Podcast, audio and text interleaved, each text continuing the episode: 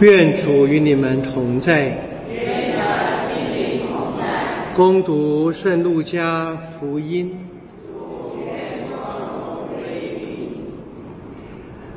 安息日，耶稣进了一个法利赛人首领的家中吃饭，他们就留心观察他。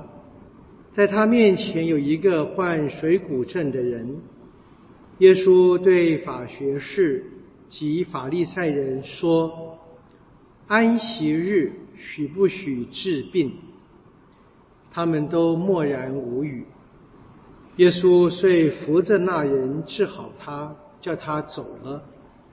然后向他们说：“你们中间谁的儿子或牛掉到井里，在安息日这一天不立刻拉他上来呢？”他们对这话。无法答辩。上主的圣言。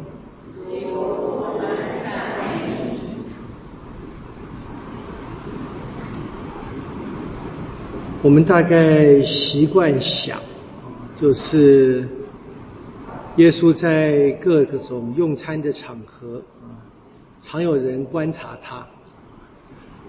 我们习惯想，这些人都不怀好意。我今天这个陆家的故事里面呢，至少没有写他们不怀好意。观察，我们平常也很喜欢观察人。先讲一个比较非常。我们说世俗的例子吧，啊，观察是为了模仿，对不对？你愿意模仿什么运动明星、歌星、影星？譬如说，对不对啊？现在很喜欢这个角色扮演嘛，对不对？不观察是不会扮演的啦。这边应该这么想，因为耶稣在安息日被请去吃饭，那个为犹太人是一个隆重的事情。如果人讨厌一个人，是不会请他去的。所以在这个场合里面，应该我们要稍微的想一想啊，在这个故事里面，那么耶稣就是给他们一个安息日的教导，这也是那些人需要观察。他们大概已经看见耶稣的生活形式有特殊之处，甚至让他们仰慕。他们看看耶稣。在安息日，除了在会堂中啊举行聚会、呃举行聚会敬拜天主之外，在一般的生活呢，在他们最重要的安息日的晚餐里面，他怎么样表达？那耶稣是主动讲话的啊，看见有一个人身体不好，当然是水肿病了。耶稣他的问题是的确让那些人惊讶的。犹太人习惯的是安息日不可做什么事情。那耶稣的问题是：安息日可以治病吗？其实问题换个方式问，常常会让人啊开了脑袋、开了眼界。然后呢，耶稣治好这个人之后呢，还是问说：家里面如果有牲畜。或者是孩子掉到水井里面去了，碰到安息日救不救？你们当中每个人都会救，这是基本的假设，也应该是事实。所以耶稣的问话，其答案就在问句里面。那这些人呢就不回答了，不回答也有很多种可能性呢啊，可能就是无法回答。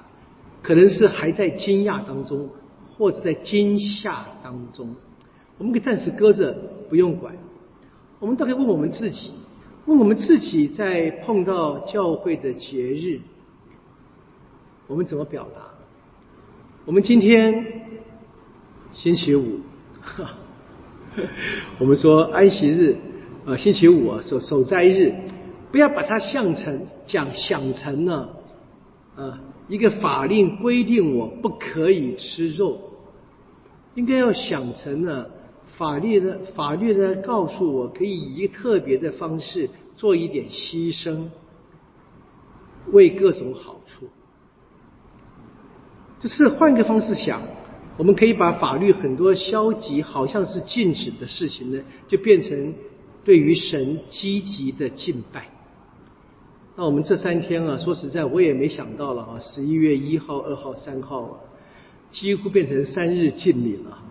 很多教友们这三天在教他教堂里面就进进出出的，有时候我有一点不好意思，一直呢请大家来，我想哎呀，我在那边住，下楼就好了，大家呢还要走一路啊，搭公车或者开车，蛮辛苦的。所以很高兴呢，各位来了 这三天参加弥撒，早上啊跟晚上。不过的确是的，我们换换个方式想吧，就是我们是特别被天主召叫来接近他的。当然，我们应该想的是，这个是我们特别领受天主祝福的方法，这是好事。我今天朋友来找我，就我们一起吃饭。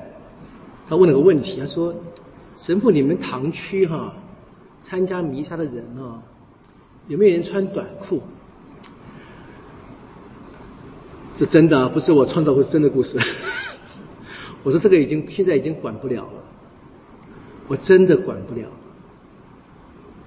那他告诉我说，他们堂区呢就是更麻烦啊，就是现在就是很多人更习惯穿这个。运动服，最近那个报纸讨论很多的穿那个瑜伽服，还要练读经。各位有没有想过这些事情？有没有想过我们到圣堂来是参加什么聚会？好像是安息日被请去吃饭，或者是我们相不相信我们是来？朝拜天主，哦，我这一直是一个很清楚的，我们得不断自我反省的问题。今天我们的确是了，哈，你说谁能够真正的讲谁呢？当然，偶尔我还我还是提，还是提。但我发现这个大家不理我，我也不敢，或者或继续的当面在这有什么劝勉，不敢做了，对不对？我就是内心里面就是一直想这个事情。这是一个清楚的记号，清楚的记号。我真的不知道我来这边做什么，我不知道我是来到天主前，天主前。我只想，哎呀，天气好热，啊台湾那么热，我说啊，西方的国家怎么样？他们的反正天气都冷啊，他们可以可以穿西装打领带。对我相信也可以是一个理由。西方的确是通常的北半球更北的地方吧。天气是比我们凉爽的很多，但这换个方式想吧，那我们就有一个机会多做一个刻苦，不是吗？我要看怎么想这个事情，就是我觉得，就是我们的思想会决定我们怎么样去接近天主。所以耶稣就是给我们一个榜样，换个方式提出问题，就是换个方式思考，一样的，换个方式想。我怎么样实践我的信仰？那今天读经一，其实读了是更心痛啊。我们知道罗马书第九章，保罗呢，他开始探讨犹太人最终的命运会怎么样啊。第九章、第十章、第十一章三章非常大的篇幅，保罗他反省这个问题。我们今天听见的是，他很清楚的讲了这些人。在整个救恩历史当中的特殊之处，他们是天主特别拣选的，他们是天主的子女，他们有光荣盟约、法律、礼仪、恩许。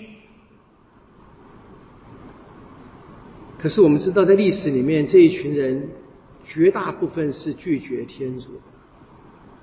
那我们今天还碰到目前这一个，在以色列在加沙走廊啊，在黎巴嫩跟以色列边境正发生的各种大大小小的战争嘛，这么多人就真的是无辜就去世，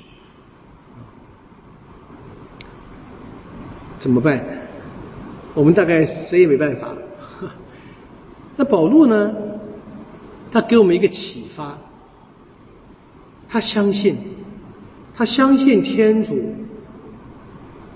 会坚持实现他的盟约。保罗在当时啊，面对罗马的教会，大概是面对比较多的外邦基督徒，他说了。天主的计划超过我们的想象。那保罗就单就这一个单一事件，他想，他说：天主让这些人呢，暂时的不接受，是为了向外邦人打开大门。这是保禄在那个情况里面，他去思考的。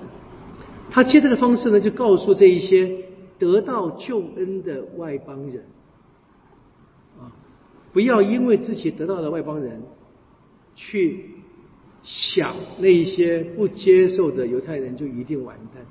当然，我们知道这不仅仅是信仰，跟今天一样，民族跟民族、种族跟种族之间，在历史里面这样冲突从来就没有断过，大大小小不同而已。我目前碰到的是个非常极端的情况啊。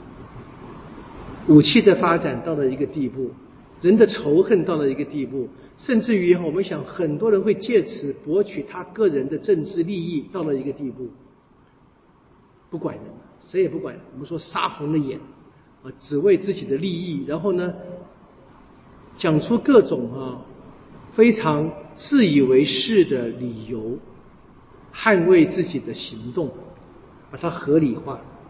那我们总是该。回到信仰内想，天主会要我怎么回应？